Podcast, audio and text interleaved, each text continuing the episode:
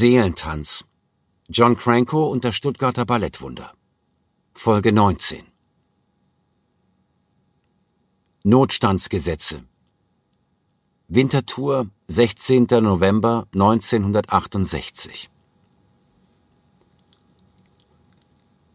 17 Uhr, die Nachrichten. Brüssel. Der Ministerrat der NATO hat auf seiner Jahrestagung in Brüssel den Einmarsch von vier Staaten des Warschauer Pakts in die Tschechoslowakei als Verstoß gegen das Völkerrecht verurteilt.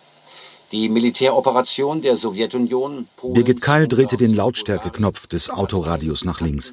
Politik gehörte nicht zu ihren bevorzugten Interessen. Ihre Haltung, wie auch die der meisten anderen Ensemblemitglieder, deckte sich mit der von John Cranko. Man empfand keinerlei Bedürfnis, zu den großen Umwälzungen Stellung zu nehmen, auch wenn sie noch so bedeutsam sein mochten. Ob es sich um den Vietnamkrieg handelte und die blutige Rolle der USA, um die Bedrohungen des Kalten Krieges oder die bundesdeutschen Notstandsgesetze, mit denen die öffentliche Ordnung auch im Falle einer Krise oder eines Krieges aufrechterhalten werden sollte. Für Krenko war die Kunst zeitlos, durfte nicht besudelt werden vom Gift zeitgenössischer Interessen, durfte nicht abgleiten in die Abgründe der Tagespolitik. Krenko las die Schriften Bertolt Brechts, so wie er alles las, was ihm vor die Füße fiel, doch er wäre nie auf die Idee gekommen, die gesellschaftspolitische Stoßrichtung des Dramatikers in Tanz zu übersetzen. Ein Ballett, das sollte eben kein Lehrstück sein. Die Zuschauer sollten bewegt werden, nicht geschult. Sie sollten Trauer, Schmerz, Liebe, Hass und Hoffnung miterleben, nicht über Zusammenhänge aufgeklärt werden. Und trotzdem, dachte Birgit Keil, wenn man an das Attentat auf Rudi Dutsch gedachte, den Wortführer der Studentenbewegung, im April, Deutschland war aus seinem Dornröschenschlaf erwacht, und das machte ihr große Angst. Überall wurde demonstriert, an den Unis legten Studenten den Lehrbetrieb lahm, Theater wurden besetzt, die außerparlamentarische Opposition kämpfte gegen Ex-Nazis wie den früheren baden-württembergischen Ministerpräsidenten und aktuellen Bundeskanzler Kurt Georg Kiesinger, dem die Aktivistin Beate Glasfeld vor anderthalb Wochen auf dem Berliner CDU-Parteitag in Berlin eine schallende Ohrfeige gegeben hatte. Die APO kämpfte gegen den Vietnamkrieg, gegen die USA, gegen Scheinheiligkeit, gegen die Aufrüstung. Plakate von Che Guevara, Fidel Castro, Ho Chi Minh oder Mao Zedong wurden getragen wie Monstranzen. Die Jugend in Westdeutschland wollte eine völlig andere Republik.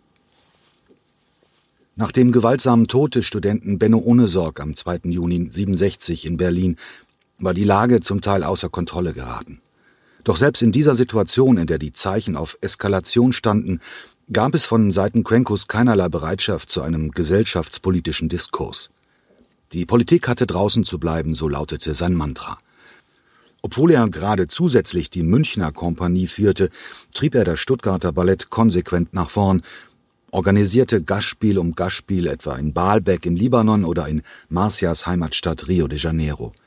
Birgit Keil, der ehrgeizigen Ballerina, war Krenkos politische Abstinenz jedenfalls nur recht. Sie wischte die Feuchtigkeit mit einem Papiertaschentuch von der Innenseite der Windschutzscheibe, um bessere Sicht zu haben. Nach dem Mittagessen mit ihren Eltern hatte sie die Keilsche Familienkutsche bestiegen und am Bodensee vorbei in Richtung Süden gelenkt. Vor einer Stunde hatte sie die Grenze zur Schweiz passiert. Jetzt befand sich ihr weißer Audi 90 kurz vor Wintertour.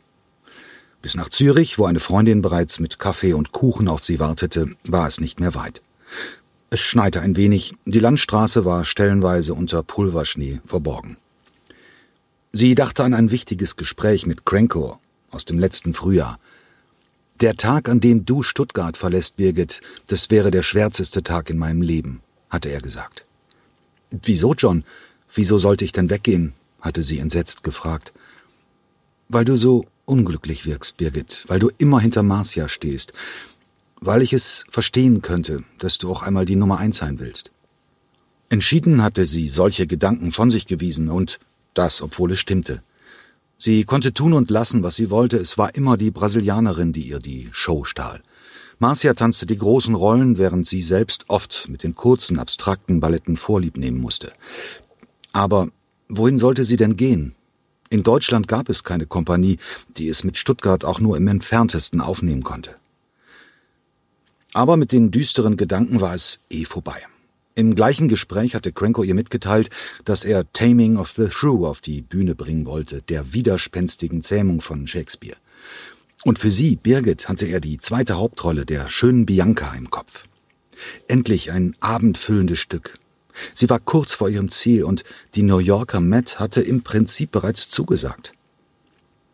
Seit diesem Tag schwebte Birgit im Glück. Sie war jetzt endgültig auf dem Weg an die Spitze.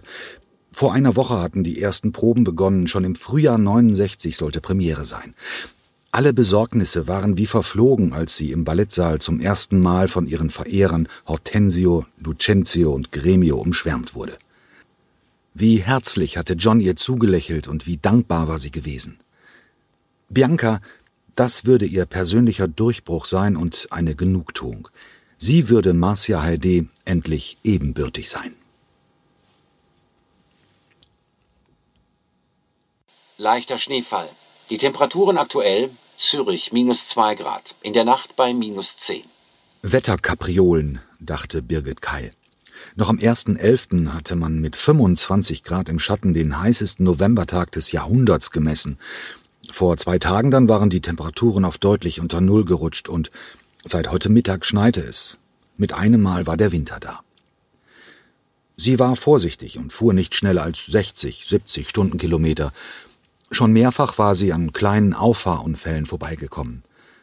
Vor ihr tauchte jetzt eine Kreuzung auf. Die roten Lichter über der Straße leuchteten in der beginnenden Dämmerung. Zuerst ging Birgit Keil vom Gas, doch als die Ampel auf grün sprang, beschleunigte sie wieder. Die Reifen des Audi 90 durchpflügten ein Schneefeld, das sich direkt vor der Kreuzung gebildet hatte, und rutschten weg. Sie verlor die Kontrolle über ihr Fahrzeug, die Bremse, die sie panisch trat, zeigte keinerlei Wirkung. Der Wagen drehte sich in unverminderter Geschwindigkeit zur Seite. Unter dem Schnee musste sich eine spiegelglatte Eisfläche befinden. Birgit schrie auf, als sie nun einen Laternenmast rasend schnell auf sich zukommen sah. Dann krachte es ohrenbetäubend laut. Birgits Kopf wurde auf den Lenker geschleudert, ihr Knie verbog den Zündschlüssel, der Audi schien sich um den Stahlmast wickeln zu wollen, die Fahrertür befand sich plötzlich auf der Höhe der Bremse. Mit einem letzten Knirschen kam der Wagen zum Stillstand, es qualmte im Inneren, der Motor war ausgegangen. Blut lief ihr über die Schläfen, als sie versuchte, ihre Schockstarre zu überwinden. Als sie versuchte, ihre Beine anzuziehen, bemerkte sie, dass das nur mit dem linken funktionierte. Ihr rechter Fuß war zwischen Bremse und Gaspedal eingequetscht. Nur unter Zuhilfenahme ihrer beiden Hände und der ganzen Kraft, die noch in ihrem Oberschenkel steckte, gelang es, den Stiefel aus dem Wirrwarr von Blech, Kabeln und Plastik herauszuziehen. Es schmerzte höllisch. Erstaunlich war, dass die vollkommen verbogene Tür zu ihrer Linken sich überhaupt öffnen ließ. Ihre beiden Füße stellten sich nun auf die gefrorene Erde, Sie hielt sich am Dach fest, während sie ihren Körper vorsichtig nach draußen verlagerte.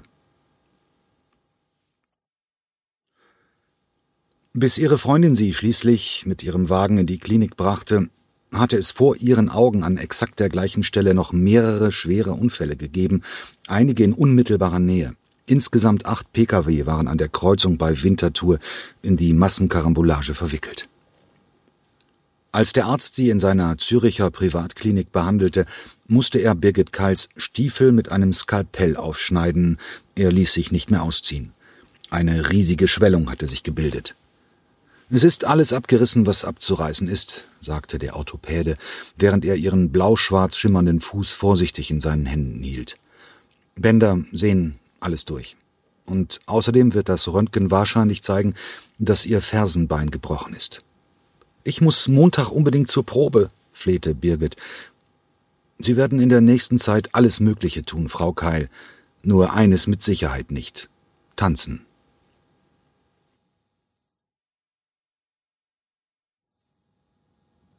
Schneckentempo.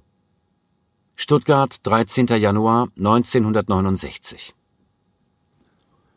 Fahr davon rein in die Einfahrt, dann kann man uns nicht sofort sehen. Oberwachtmeister Krüger war schlecht gelaunt. Durch den Dienstplan, den er erst gestern bekommen hatte, war er heute zu einer unerquicklichen Nachtschicht verdonnert worden. Einsatzort Degerloch im Süden Stuttgarts. Wachtmeister Meyer tat, wie ihm geheißen, und manövrierte den Dienstwagen auf einen Bürgersteig an der Jahnstraße, die unweit von hier am Fernsehturm vorbeiführte. Von ihrer Position aus hatten die beiden Verkehrspolizisten eine gute Sicht sowohl auf die Jahnstraße als auch auf die weitaus größere Bundesstraße 27, die links von der Autobahn und dem Flughafen kam und nach der Ampelkreuzung, an der die beiden nun warteten, nach rechts über die neue Weinsteige hinunterführte in den Talkessel von Stuttgart. Wie spät? Krüger kurbelte das Seitenfenster herunter, um die kühle Nachtluft in den überhitzten Fahrerraum zu lassen und seine bleierne Müdigkeit zu vertreiben. Halb vier. Kollege Meier drehte den Zündschlüssel herum, der Motor des Streifenwagens erstarb. Noch anderthalb Stunden. Kannst ruhig ein wenig die Augen zumachen. Nein, nein, dann komme ich ja gar nicht mehr aus dem Quark. Wie du willst. Meier beobachtete, wie drei Pkw an der Ampel auf der Jahnstraße stoppten und auf Grün warteten. Aus einem der Wagen erschallte laute Musik und diffuses Gelächter. Studenten wahrscheinlich, kommen von einer Party und fahren jetzt zurück nach Tübingen. Sollen wir? Ach, jetzt macht bloß keinen Stress, blaffte Krüger. Er wollte die restliche Schicht ohne größere Aufregung hinter sich bringen. Die drei Autos gaben nun nacheinander Gas. Eines von ihnen fuhr nach rechts in die neue Weinsteige, zwei bogen nach links ab, darunter auch die vier jungen Leute, die lauthals den Stones-Hit Jumpin' Jack Flash grölten. In den nächsten fünf Minuten war kaum ein Auto zu sehen, im Schneckentempo krochen die Minuten. Plötzlich hörte man ein Geräusch, das schnell lauter wurde. Ein Pkw näherte sich auf der B27 in hohem Tempo. Man hörte bereits, um was für ein Gefährt es sich handelte. Oh, sagte Oberwachtmeister Krüger. Ein Porsche. In diesem Augenblick rauschte der Sportwagen mit gelinde gesagt überhöhter Geschwindigkeit an der roten Ampel vorbei. Los! Martinshorn und Blaulicht mit quietschenden Reifen schoss der Dienstwagen der Verkehrspolizei auf die B27. Die Tachonadel sprang auf 50 Stundenkilometer auf 70, auf 90 und es dauerte nicht lange, bis der Porsche auf der gewundenen Weinsteige wieder ins Blickfeld kam. SXA 46, notierte Oberwachtmeister Krüger in einem Notizzettel, für den Fall, dass der Missetäter mit seinem hochgezüchteten Motor Fahrerflucht begehen sollte.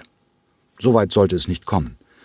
Als der Fahrer des Blaulichts und der Sirene gewahr wurde, bremste er ab und stoppte seinen Sportwagen in der nächsten Parkbucht. Krüger und Meier setzten ihre Dienstmützen auf, stiegen aus dem Streifenwagen und näherten sich von hinten der Fahrertür des grünen Porsche. Motor schalten, Führerschein und Fahrzeugpapiere. Hab ich was verbrochen?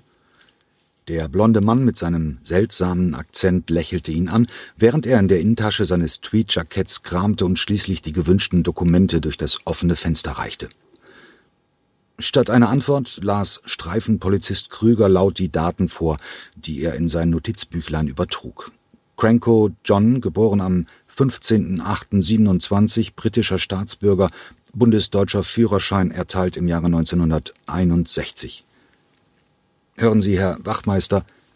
Oberwachtmeister. Herr Oberwachtmeister, was habe ich denn angestellt? War ich zu schnell? Habe ich was übersehen? Oh ja, Herr äh, Krenko.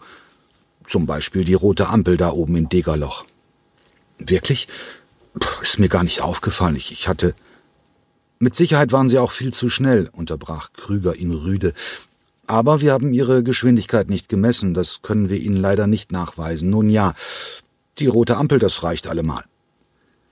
Wachtmeister Meier hatte sich während der Unterhaltung hinuntergebeugt zum Fahrer und sich im Wageninneren umgeschaut. Langsam richtete er sich nun wieder auf und schaute seinen Kollegen mit einem bedeutungsvollen Nicken an. Dabei tippte er mit einer kurzen Geste auf seine Nase. Haben Sie getrunken, Herr Krenko? Mein Kollege riecht Alkohol. Ich, keine Ahnung, ich komme aus München nach der Vorstellung in der Oper habe ich vielleicht ein Bierchen getrunken, vielleicht auch zwei, aber betrunken auf keinen Fall. Gut, dann steigen Sie mal aus. Herbert, er wandte sich an seinen Kollegen, würdest du mal? John Cranko stieg aus seinem Sportwagen und richtete sich auf. Sein Gesicht war rot, selbst im Schein der weit entfernten Straßenlaterne war es nicht zu übersehen. Wachtmeister Meier kam vom Streifenwagen zurück mit einem Atemalkoholmessgerät, versicherte sich, dass das Instrument ordnungsgemäß funktionierte und reichte es dem hochgradig Verdächtigen. Bitte jetzt mindestens drei Sekunden lang kräftig hier hereinblasen. Krenko holte tief Luft, pustete in das Röhrchen und gab es zurück an den jüngeren der beiden Beamten. Als Wachtmeister Meier das Ergebnis gesehen hatte, schaute er nicht den Fahrer an, sondern seinen Kollegen. Mit einem bösen Grinsen sagte er 2,7. Wirklich? Verkehrspolizist Krüger schnappte sich das Gerät. Meier hatte recht. So etwas sah man nicht alle Tage. Mit strengem Blick wandte er sich nun an den Porsche-Fahrer. 2,7 Promille, Mann. 80 Prozent über dem erlaubten Wert. Sie sind sturzbesoffen. Ein Wunder, dass Sie es aus München überhaupt bis hierher geschafft haben. Sie kommen nun mit auf die Wache. Wir machen einen Bluttest. Ihr Auto bleibt hier stehen. Wir rufen einen Abschleppwagen auf Ihre Kosten. Er klappte seinen Notizblock zu. Fenster schließen, Türen verriegeln, mitkommen.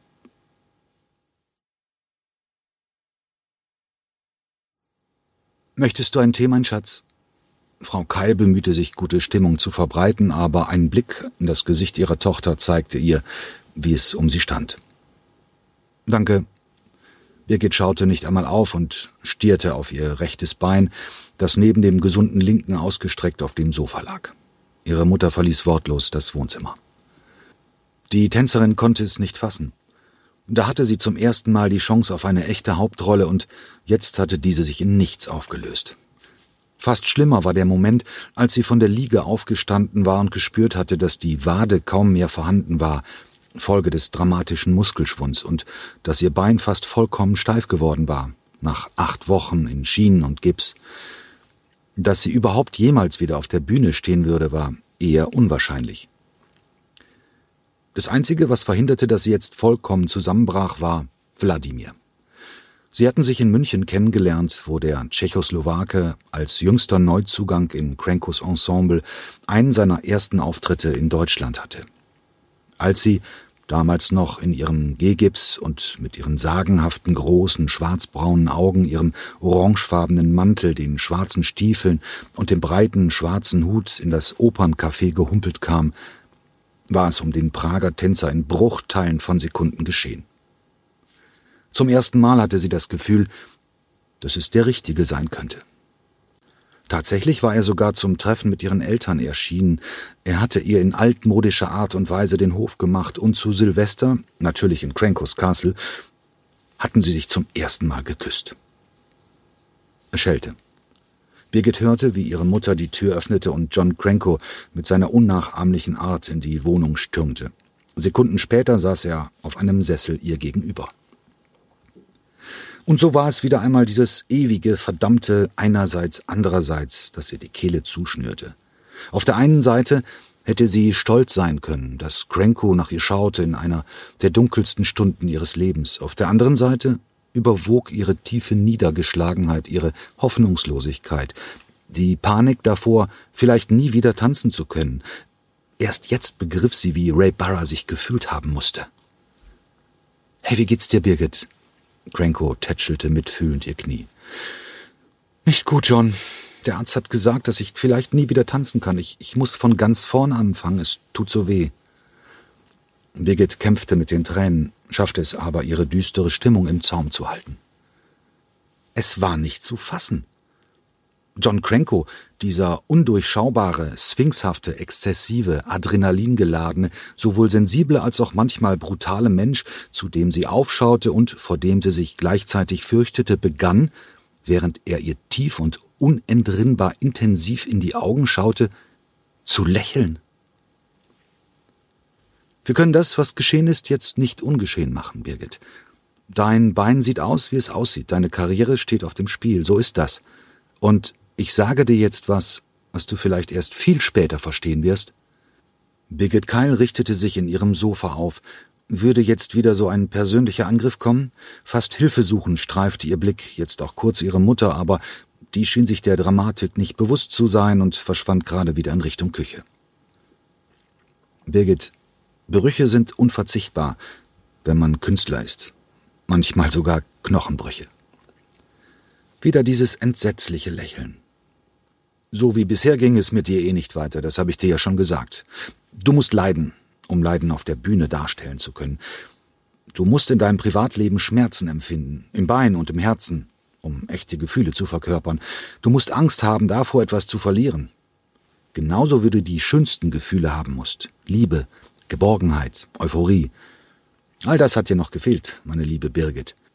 Wir stellen die großen Gefühle der Menschheit dar. Und ihr seid es, die sie dort oben auf der Bühne empfinden müsst. Nicht spielen, sondern in dem Moment tatsächlich empfinden.